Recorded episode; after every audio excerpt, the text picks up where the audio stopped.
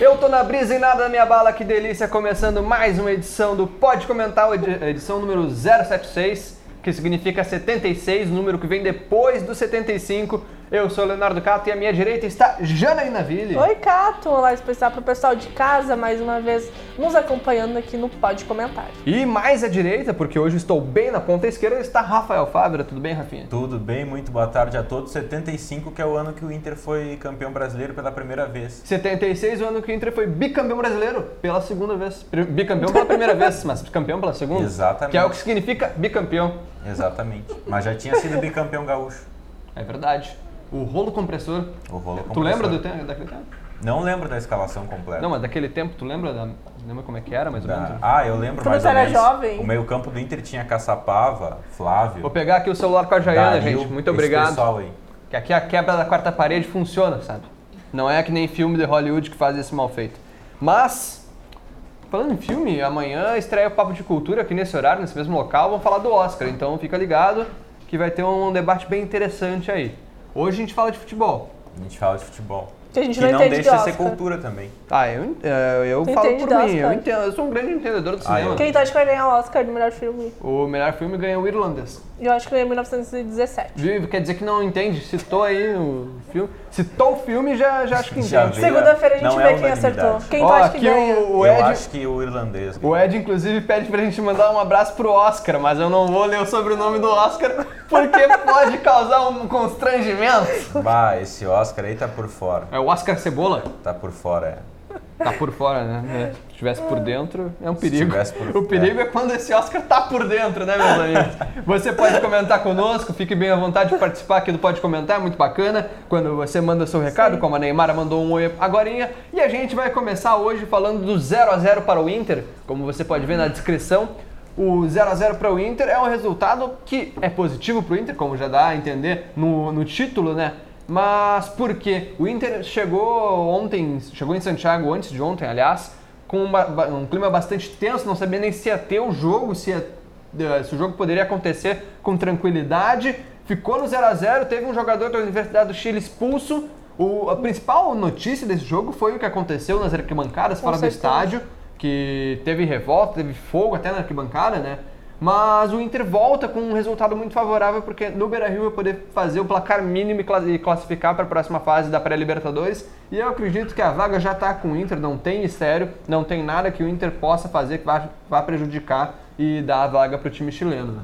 É, eu acho que foi um jogo que o futebol ficou quase em segundo plano, né? Por mais que as transmissões de TV não mostrassem o que estava É acontecendo isso, já. dentro do estádio, não, não se mostrava o que estava acontecendo. Eu acompanhei o jogo pela, pelo rádio, por uma emissora rival que não vou citar aqui, mas acompanhei pelo rádio. Um pude abraço, ter- pude ter uma noção do que estava acontecendo, né, lá, lá no estádio. Mas assim, é, a Comebol, né, a transmissão da Libertadores não mostrava o que acontecia lá e que era muito grave, cara. Tu imagina, tu tá jogando futebol e tem um incêndio do teu lado aqui provocado pelos torcedores, briga generalizada lá dos torcedores com a polícia, fogo, enfim, e continuar o jogo normalmente como se nada tivesse acontecendo. Isso é muito absurdo. Me lembrou muito aquela, aquele jogo dos banheiros No do. Olímpico. Foi no- Foi no Olímpico ou foi no Beira-Rio? Eu acho que foi a torcida colocaram do fogo? Grêmio que queimou os Foi. banheiros do Beira-Rio. É, foi, foi semelhante a cena. Mas aí há duas questões. A primeira é a Comebol deixar acontecer um jogo numa cidade em que a situação é tão delicada. Ontem, acompanhando a cobertura do jogo, analisando as imagens, eu vi o quanto é delicada essa Sim. situação entre a segurança pública do Chile e a torcida, e os torcedores de futebol. É uma situação muito periclitante no sentido de que a qualquer momento poderia acontecer algum conflito mais grave e a todo momento ficava claro.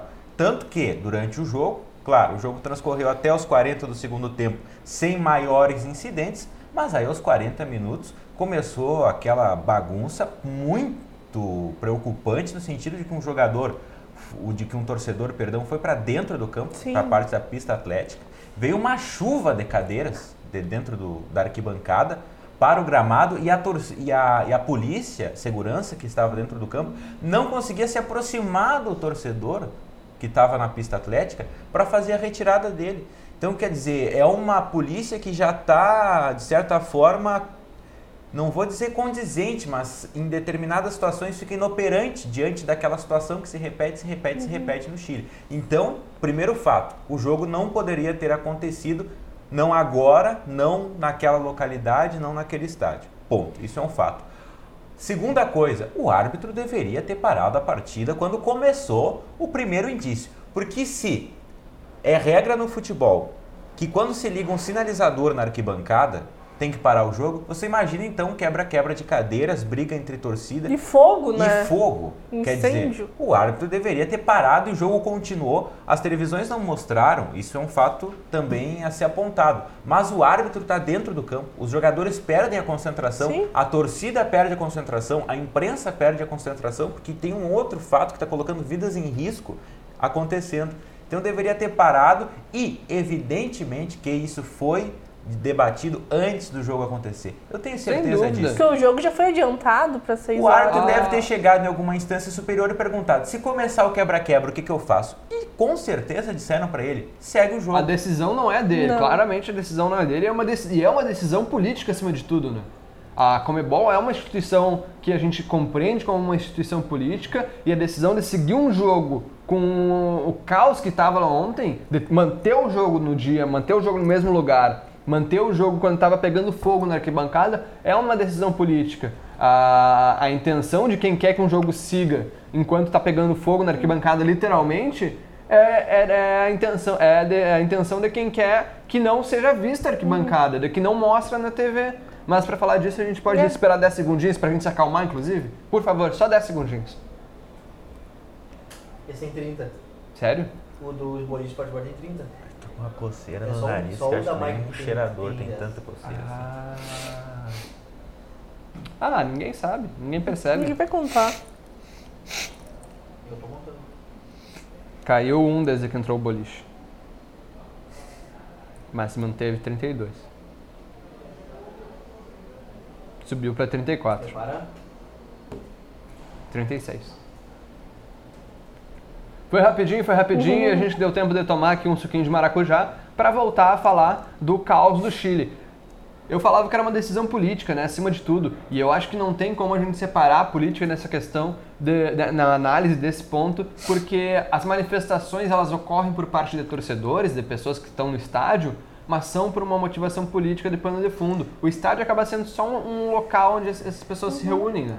E já foi uma decisão errada manter o jogo, né? Já era para ter sido cancelado antes, porque essa questão no Chile vem, vem de meses, né? Não é nem algo recente, né? Vem, vem de muito tempo já. A final da Libertadores já questão- saiu de, de. Santiago, né? E, e- e durante a semana se falava que todo mundo sabia que ia ter problema. Isso era um negócio que já estava anunciado, né? E a Comebol é, decidiu manter o jogo, adiantou um pouco o horário, mas mesmo assim não adiantou muita coisa, né? Adiantou o horário, mas manteve o jogo e chegou na hora do, do- do- da partida, não quis voltar atrás, né? Por isso que decidiu manter o jogo, porque achou que ia ficar muito feio voltar atrás de uma decisão que tinha tomado poucos dias antes, né? E até por isso, com certeza foi orientação da Comebol de não mostrar o que estava acontecendo lá, enfim, para as pessoas que estiverem assistindo só pela televisão, é, não, não saber o que estava acontecendo. E se não fosse né, relato de jornalistas que estavam lá é, cobrindo o jogo por locais não, não tão oficiais, né, que não fazem a transmissão oficial com imagens da Comebol, a gente não saberia o que estava acontecendo lá. Exatamente. Então, por isso também a importância de, da presença, né, dos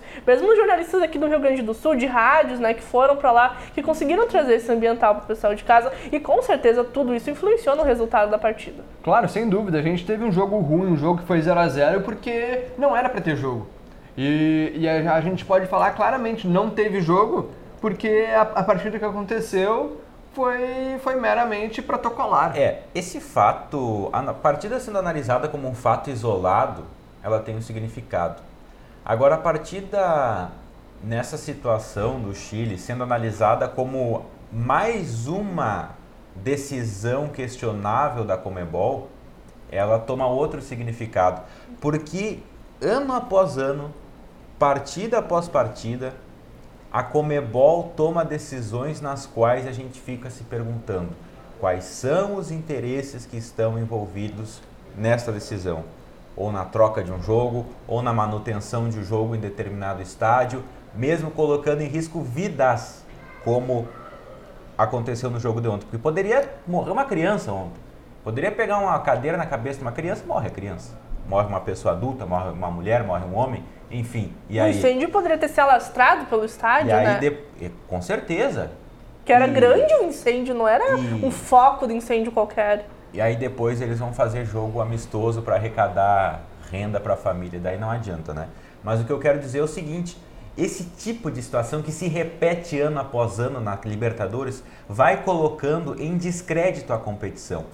O valor dela futebolístico é espetacular, continua sendo. Ganhar Libertadores é uma glória. Talvez a maior glória a ser alcançada por um clube da América Latina que vê a condição de ganhar o Mundial muito pequena isso se mantém, mas a credibilidade da competição, principalmente junto a patrocinadores e junto ao mundo, cai cada vez que uma situação dessa acontece. A Comebol está desvalorizando o seu produto em prol de interesses, como o Cato colocou, políticos e interesses de ordem que a gente não consegue discriminar. Vocês acham que. Desculpa, Não, Júnior, pode, pode fazer falar, o teu depois eu comentário antes. Vocês acham que era o caso de, já sabendo que essa crise que existia no Chile, ela é anterior já à, à definição das equipes que iam jogar? Uhum. Sim. Os chilenos foram definidos por último, inclusive. A gente não sabia quem é que ia jogar contra o, contra o Inter até semanas antes da partida. Não era o caso dos chilenos ficarem fora da Libertadores. Uma- um surto de gripe A em 2009 tirou os mexicanos da Libertadores na época que jogavam. Talvez não, porque a princípio a situação da segurança pública ela pode ser controlada. Ah, mas eu não acho Porque que pode. você pode montar uma operação, um isolamento de área, alguma coisa assim, faz, o está... faz um jogo com o estádio vazio. Mas é que fora do estádio o pessoal tá lá. E teve, inclusive, confusão Mas fora do aí estádio fica também, a né? cargo do poder público manter a ordem, porque o governo também tem que se responsabilizar numa Claro situação dessa, porque não é um jogo de futebol que há dois clubes privados lá jogando, não, não é isso. É a situação do país em si. Então o governo também deveria ser responsabilizado e precisa também tomar uma providência quanto quando a situação está assim. E aí entra a Comebol, e aí entra o interesse do clube brasileiro, entra a CBF, entra os, ah, os presidentes dos clubes, o presidente do próprio Universidade do Chile, que também não quer ser prejudicado na competição, para pressionar o governo chileno. Peraí, toma uma posição, a situação tem que acabar. Então, talvez por isso o jogo poderia se dar um jeito melhor. Mas é aquela coisa. Até agora, a polícia do Chile foi ineficiente na- no combate a essas as deturpações do protesto. Então, chegou num jogo assim, foi ineficiente mais uma vez. Apenas repetiu o que vinha fazendo. E uma coisa que me chamou muita atenção foi a fala do Danilo Fernandes depois da partida. Não sei se vocês acompanharam, que ele tava. que o, incêndio que teve, que, que a gente viu pelas imagens, enfim, que circularam, ele foi muito próximo da goleira, né? Onde, onde ele tava. Foi perto lá da, quase na, na linha de fundo lá. E que metade do tempo ele disse que ele não conseguia se concentrar no jogo, que ele ficava só olhando para aquele incêndio com medo de que chegasse mais até perto dele e que ele também ficou com muito medo do Inter, do próprio Inter fazer um gol, porque ele não sabia o que poderia acontecer com os torcedores caso o time perdesse. Não, e de repente, se o Inter Inter um tirou gol. o pé por causa disso também. Me chamou muita atenção porque a fala dele era realmente uma pessoa que tava com muito medo do que o Inter fizesse um gol, porque ele não sabia o que, que a torcida seria capaz de fazer com o próprio time perdendo. Eu não duvido que o Inter tenha, não numa atitude antidesportiva, mas numa atitude de segurança, tirado o pé, porque a Universidade do Chile é o, terminou o campeonato chileno como 15º. Ah, o retrospecto da Universidade do Chile, as últimas partidas tinha ganhado 5 a 0 de uma equipe fraquíssima, mas tinha tomado 2 a 1 do Atipato, que também é, não é nada, nada muito grande, então, e não é um time bom. Eu fico muito contente de saber que. Contente não, fico triste de ter que torcer para isso. Mas fico contente de saber que o Inter, ah, que o Universidade do Chile não vai continuar na Libertadores porque o Inter vai eliminar eh, o, o time chileno na próxima fase. Mas Grêmio e Inter, se o Inter passar depois na, pró- na outra fase, vão ter que ir ao Chile para jogar contra a Universidade, Universidade Católica. E aí é outra história, né? Isso é um negócio que, que vai trazer de novo o futebol para o Chile, vai levar o futebol para o Chile e vai mostrar mais uma vez esse cenário que muitas vezes a gente esquece porque não é, não faz parte da nossa cobertura do dia a dia, mas a gente não pode esquecer em nenhum momento. Se vivêssemos no mundo ideal, a Comebol deveria ter uma política já definida em situações como essa. Na América Latina não é raro um país estar em crise. Não é raro manifestações sociais. Não é, não. Isso que está acontecendo na, na, Venezuela. E não na, é raro, Chile, não é perdão, raro manifestações acabarem acontecendo no meio do futebol. Não é raro, o futebol vai ser um reflexo da sociedade sempre. Então, se a Comebol realmente estivesse preocupada com essa situação, tem times da Venezuela na competição. Vai ter, vai aparecer, tudo bem, eles não chegam na fase decisiva, mas uma hora vai ter. Entendeu? Então a Comebol deveria ter uma política, um regramento já estabelecido. Mas a Comebol não está interessada nisso, evidentemente. Só que ganhar dinheiro. Agora, pra gente virar a chavinha, a gente pede mais 10 segundinhos antes que a gente volte a falar de futebol. Aí a gente fala um pouquinho do Grêmio também. E, mas antes a gente nem falou do futebol do Inter, então a vamos falar nem mais falou do que Inter. o melhor jogador do, do Universidade do Chile é o Montijo. E o, tem o Matias Rodrigues, ex-Grêmio também. Montijo entra em campo com um andador. Vamos falar mais desse jogo daqui a 10 segundinhos. Ô, Felipe Bax! Tudo bem? Ah, Fala, mestre. Leia na edição impressa. Tá no site também. Aí, foi rapidinho mesmo. Ah, aproveitar que o Felipe Bax está ali atrás das câmeras, mandar um abraço para ele, e ele que é um grande fã de Fórmula 1, assim como o Eduardo Cudê. O Eduardo Cudê gosta muito de Fórmula 1 porque lá tem 30 volantes, né? Tem mais volante que, que gente, quase. De novo, né? Quatro volantes no time do Inter. Quatro volantes. O time do Inter ontem era armado da seguinte forma: o goleiro, os quatro defensores, e aí vinha o Musto, de primeiro, de, primeiro homem do meio-campo, né? Nas mais aberto, Edenilson e Patrick. No meio, centralizado, Rodrigo Lindoso. E aí na frente, D'Alessandro e Guerreiro. O, o que a gente pode debater, que é de fato algo que explica isso, é que Patrick, Rodrigo Lindoso e Edenilson tentam fazer inicialmente funções mais pra frente. O Rodrigo Lindoso acabou tendo que voltar mais, mas Patrick e Edenilson até jogam mais, mais avançados. Só que eles não são jogadores para essas, pra essas funções, né? Eles Não. não cumprem essa função tão bem. O Patrick é ainda mais questionável porque não rende tão bem desde 2018. 2019 o Patrick foi complicado. E os laterais do Inter até são liberados para apoiar mais, mas eles apoiam jun- praticamente colados nesses dois volantes que atuam como meias, e isso prejudica depois o- o- a finalização do ataque do Inter, porque aí tem espaço sobrando e jogadores ocupando o mesmo espaço. Que alternativas dá para fazer o Kudê pro Inter mexer esse time, não jogar tanto volante, porque a torcida também tá pegando no pé dele, né? O que, que é mais fácil? Ele fazer o Thiago Galhardo marcar ou ele fazer o Lindoso jogar?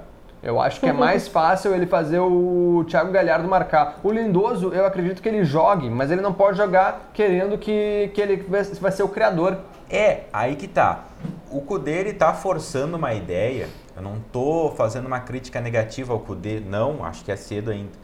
Só tô tentando entrar na cabeça dele. Ele tem uma ideia de futebol que ele quer ter uma segurança, ele quer ter um meio-campo intenso que saiba sair, mas saiba retornar. Isso dá para ele mais segurança do que ele colocar o Thiago Galhardo, que é um jogador mais faceirinho, digamos assim. Na cabeça do Cudê, imagino eu, ele pensa que colocando o Thiago Galhardo junto com o D'Alessandro, junto com o Guerreiro e é, junto com o D'Alessandro e o Guerreiro, o resto são jogadores de, de característica defensiva.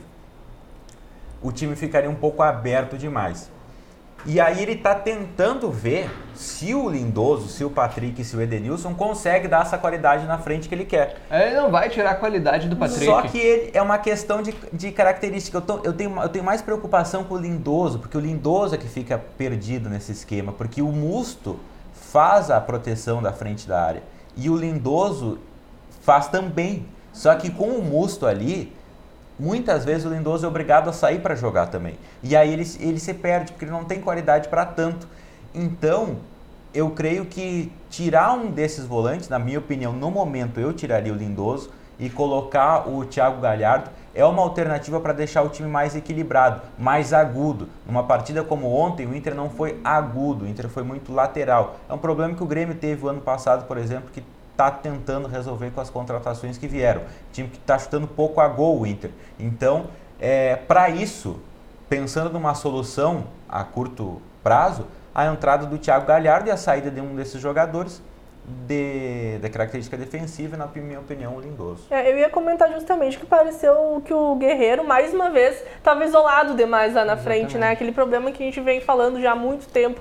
Parece que é uma ilha isolada lá no meio, tem só o D'Alessandro tentando criar alguma coisa, mas também não consegue com tanta eficiência, e acaba ficando só o Guerreiro lá na frente, esse monte de volante atrás aí, tentando sair com a bola, mas por não ter qualidade suficiente, não consegue criar essa jogada pro Guerreiro, que é um jogador de muita qualidade lá na frente frente, que não está sendo bem aproveitado no Inter justamente por causa disso. Não por culpa dele, né? Mas por causa dos outros jogadores que não conseguem levar a bola para ele. E para isso, Jana, eu arriscaria até um Nonato no time titular, talvez mesmo na posição do Lindoso, porque o Nonato é um jogador mais eu armador. Gosto do Nonato. O Nonato é um jogador mais armador que pode contribuir para o time do Inter jogando de titular, que pode funcionar naquele engate ali de, de volantes, entre volantes e meio-campo, principalmente com o D'Alessandro jogando mais à frente, jogando sem a função de marcar. E aí é, acho que a, a, vitalidade do Nonato é uma alternativa boa para o time do Inter. A gente espera. Uh... Quero, mas é que eu quero ver mais o Thiago Galhardo jogar. Eu gostei do Thiago Galhardo, para ser bem sincero eu assim. Eu não esperava tanto do Thiago Galhardo quando ele foi contratado pelo Inter, achava que ele seria um grande reserva. Mas eu arriscaria que ele pode acabar virando titular nesse time do Inter. É um jogador de qualidade. Uh, uma boa contratação do Inter junto ao Ceará eu quero ver também, Rafa, mas eu acho que no primeiro momento eu apostaria em quem já é da casa. Preferência, preferência. Pode eu acho ser. que são alternativas. Pode ser, pode ser. Mas o Thiago Galhardo deve jogar agora contra o Novo Hamburgo. Novo Hamburgo uh, e Inter no Beira-Rio sábado. E o Novo Hamburgo não pontuou ainda no Gauchão, vocês, vocês acreditam nisso? Última rodada do primeiro turno, o Novo Hamburgo brigando para não cair, porque nem pontuou. O, o Novo Hamburgo não tem três pontos? Três? Tem três, é, eu tava olhando aqui. Ah, não, então três, tem três pontos. Tem três pontos. O Novo Hamburgo, me corrija, então não venceu, foram três empates. É, o, é foram três Zero, empates. É. Zero vitórias. E o São Luís que tem um ponto só e o Brasil de Pelotas com um ponto. É, São Luís que demitiu o treinador também. Três times grandes, né? A gente falava aqui no início do campeonato que Pelotas uhum. e Esportivo são os times que subiram da divisão da Aliás, é o Pelotas, não, é, o São Luís vai para a Copa do Brasil, por exemplo. Pois é, Ipiranga e Esportivo foram os times que subiram da divisão de acesso e a gente falava que eram os times que poderiam acabar tendo que brigar pelo rebaixamento, para fugir do rebaixamento, mas não, o cenário que se demonstra é Brasil, um time da Série B, o São Luís que vai jogar a Copa do Brasil e o Novo Hamburgo que foi campeão gaúcho em 2017, os três aí mal e mal nas nossas campanhas, enquanto isso o Ipiranga que subiu é o segundo colocado e está na semifinal do turno. É, e, e, a gente tem que destacar que o turno ele é muito curto, né? Passa muito rápido. É Agora, para essas equipes que já estão mal, muito difícil recuperar, conseguir uma classificação quase impossível, né? Então, se tu começa mal, como foi o caso do São Luís, por exemplo, que demorou para conseguir alguma coisa, é, tem um ponto só até agora, né? Então começou muito mal. Muito difícil agora conseguir recuperar esses pontos. É, e, e pro próximo turno é a esperança de, de, de fugir do rebaixamento. É. Né? Porque certamente eles não. Não sei se eles vão começar um novo turno com a confiança de que vão conseguir cl até classificar de repente para o próximo, né? É, a minha preocupação maior com o Brasil, porque o Brasil tem uma série B pela frente. Tem. Então. O Douglas, uh, Douglas Cachaceiro, é. Douglas foi oferecido ao Brasil de Pelotas. Foi oferecido ao Brasil de Pelotas. O barriga de cadela grávida. O Douglas, campeão da Copa do Brasil pelo Grêmio 2016, melhor jogador da Copa do Brasil, que a gente aqui se refere com outras características negativas, né? Mas sim, ele, ele foi dispensado pelo Havaí. Dispensado pelo Havaí. Só repetindo para ficar claro É a vida você. dando sinais de que a aposentadoria se aproxima. É, dispensado pelo Havaí. Ele foi oferecido ao Brasil de Pelotas e ao Esportivo mas os clubes se assustaram com os valores e acabaram não aceitando. Eu achei esse campeonato gaúcho muito sem graça. Eu tô gostando, eu tô Passou gostando. a fase de grupos, a gente nem percebeu. Mas eu gosto, sim. Não classificou os times, aí já não tem mais o que fazer. Claro, a maioria deles tem, tem o próprio. Pois é, mas a maioria deles vai ter uma competição. Isso que dá um álibi para esses clubes. Mas agora, poxa vida.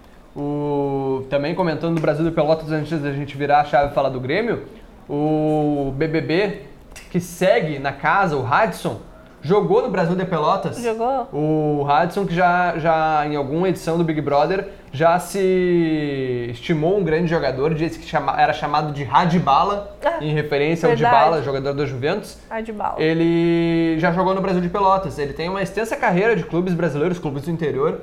Em 2010 ele jogou no Brasil de Pelotas e depois parou de jogar, jogou mais em um clube e parou.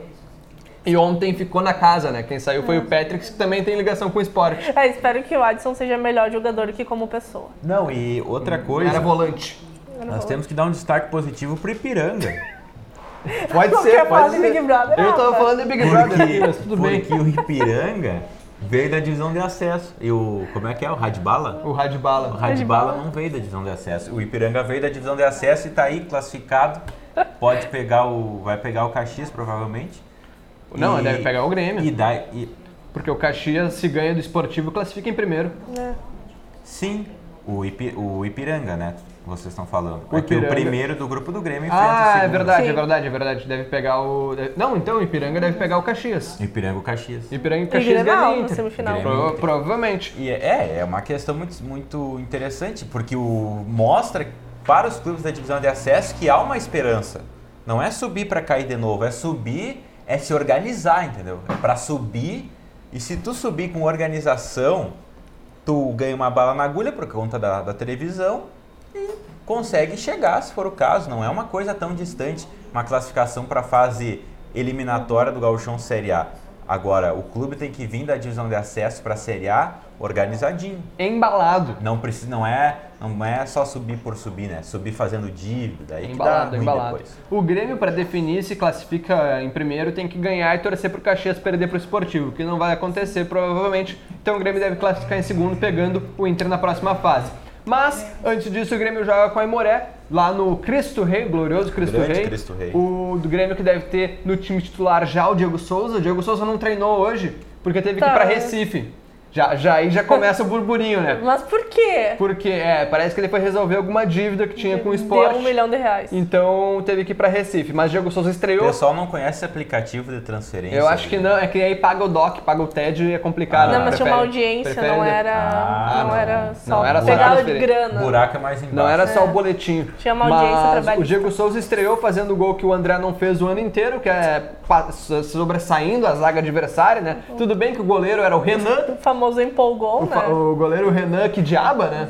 Que, que tem muito dessa corneta, ex-Inter, mas... Não é uma piada. Mas Diego Com Souza... todo respeito. É, com todo respeito, o Renan é uma piada. O Diego Souza foi lá, fez o gol, estreou com gol. O Thiago Neves também entrou na partida, o Orejuela entrou na partida, como a gente já esperava. Mas meu destaque aqui é para quem já era titular no Grêmio e tem essa posição ameaçada. Duas, duas, dois jogadores que eu vou destacar. Cortez, lateral esquerdo, pode perder a posição para o Caio Henrique. Foi lá, deu assistência, jogou muita bola.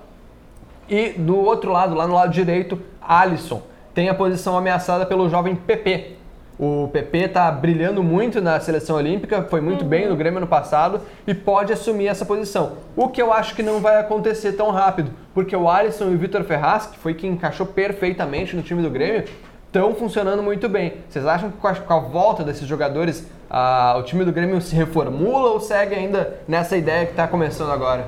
É, eu acho que o, o Renato ele não é desses treinadores que vai mudar algo que tá dando certo, né? Eu acho que ele vai dar continuidade pro trabalho, claro, sem deixar de dar oportunidade para esses jogadores como o PP, né? Que a gente sabe que é um bom jogador que merece oportunidade, mas acho que ele não vai de imediato, né, tirar o, jogo- o Alisson para colocar o PP, porque ele não é desse tipo Mesmo de que treinador. se ele quiser fazer essa mudança PP por Alisson, ele vai fazer de forma bem gradual. Uhum, um não. jogo sim, um jogo não. Ele vai começar a falar em rodízio, É, vai começar a falar em poupar e aí de repente você vai ver o PP titular. Até creio que pode acontecer isso. Não acho que o Renato será tão intransigente assim. Porque, por exemplo, mexer no Alisson e mexer no Bruno Cortes não é mexer em algo que deu certo. É, É. mexer em algo que ficou bem meia boca o ano passado. E creio que o Grêmio está demonstrou para claro que era esportivo, mas o Grêmio não podia ganhar do Real Ah, Madrid se eu, jogou contra o eu esportivo. conversei com o, com o Gilson ontem no Direto da Redação, na terceira edição, e ele disse: Bom, aí você pode falar, era um esportivo, mas é melhor ganhar de 5x0 do que não ganhar de do que esportivo. não ganhar do É. esportivo, evidentemente. E o Grêmio está começando, tentando resolver um problema que é o seguinte: o ano passado só o Everton fazia gol. Jogador com característica de bater a gol, de, ter, de criar jogada para ele mesmo No finalizar, máximo só o era o. Jean-Pierre com chute de fora da área, né? Exato, o Jean-Pierre naqueles poucos meses que jogou. Agora não, agora o Grêmio tem jogadores como o Diego Souza e o Thiago Neves, que são jogadores que gostam de criar a jogada para si mesmo, ou Eles seja, para ele fazer gol, finalizar. né? Gosta de fazer gol, O gosta de Diego chutar. Souza é um cara que tem tesão em fazer Ele gol. tem, né? Então, isso aí já, se isso aí conseguir eh, acontecer contra os times de melhor qualidade, já vai ser um grande avanço pro Grêmio. Tá certo, então. Agora a gente tem um comentário, a gente tem comentários bem tecidos sobre o Grêmio. Vamos pra, partir para o último assunto só para dar um pitaquinho, só para dar o destaque, porque Santa Maria está em todo lugar, como já prova a nossa teoria. E Santa Maria estará na Copa do, do Brasil e dessa vez não é representada pelo São Luís. Como acontece às vezes o São Luís da Ijuí representar Santa Maria por uma questão pessoal nossa por ter vencido o Inter SM na divisão de acesso em 2017. Mas Santa Maria está com, estará representada num jogo entre Vitória do Espírito Santo e CSA de Alagoas pela bandeirinha assistente. né? Isso, a assistente. Maíra Moreira. Maíra Moreira estará mais uma vez apitando um grande jogo da- do Campeonato Brasileiro. Do Campeonato Brasileiro. Não deixa de ser, né? Campeonato Ela Brasileiro. já pitou Série B do Brasileirão, inclusive. É, mais uma vez do campe- Pitou não, né? Foi bandeirinha. Bandeirou um grande jogo do Campeonato Nacional e ela que é de Cruz Alta. De Cruz Alta, De Cruz Alta, mas- mas radical em Santa É, Maria. estudou na FSM. Todo mundo que passa por aqui quase estudou Tu, na Jana é né? Santa Marense. É, não sou daqui, mas já me A considero Jana é Santa Marense. Então, a- ali atrás das câmeras tem o Nenê, que é de Santiago, mas é Santa Marense. A Thaís, que é de Dom Pedrito, mas é Mas é Santa Santa Marense. E a Jaiana de Caçapava, mas é Santa Marense. Então, pisou em Santa Maria, É Santa Maria. é a Santa Marense. Então, Santa Maria é em todos os lugares e também na Copa do Brasil. Uma Nosso abraço. cosmopolita. É verdade. Nosso abraço e nosso desejo de bom jogo para Maíra Moreira, que vai aí bandeirar Vitória e CSA. Mais um recado, recado final tá dado. Por hoje é só, pessoal. Por Já hoje é só mesmo. Looney Tunes. Agora, seguir trabalhando. É isso aí. Seguir trabalhando, conquistar os três pontos. Até mais. Tchau.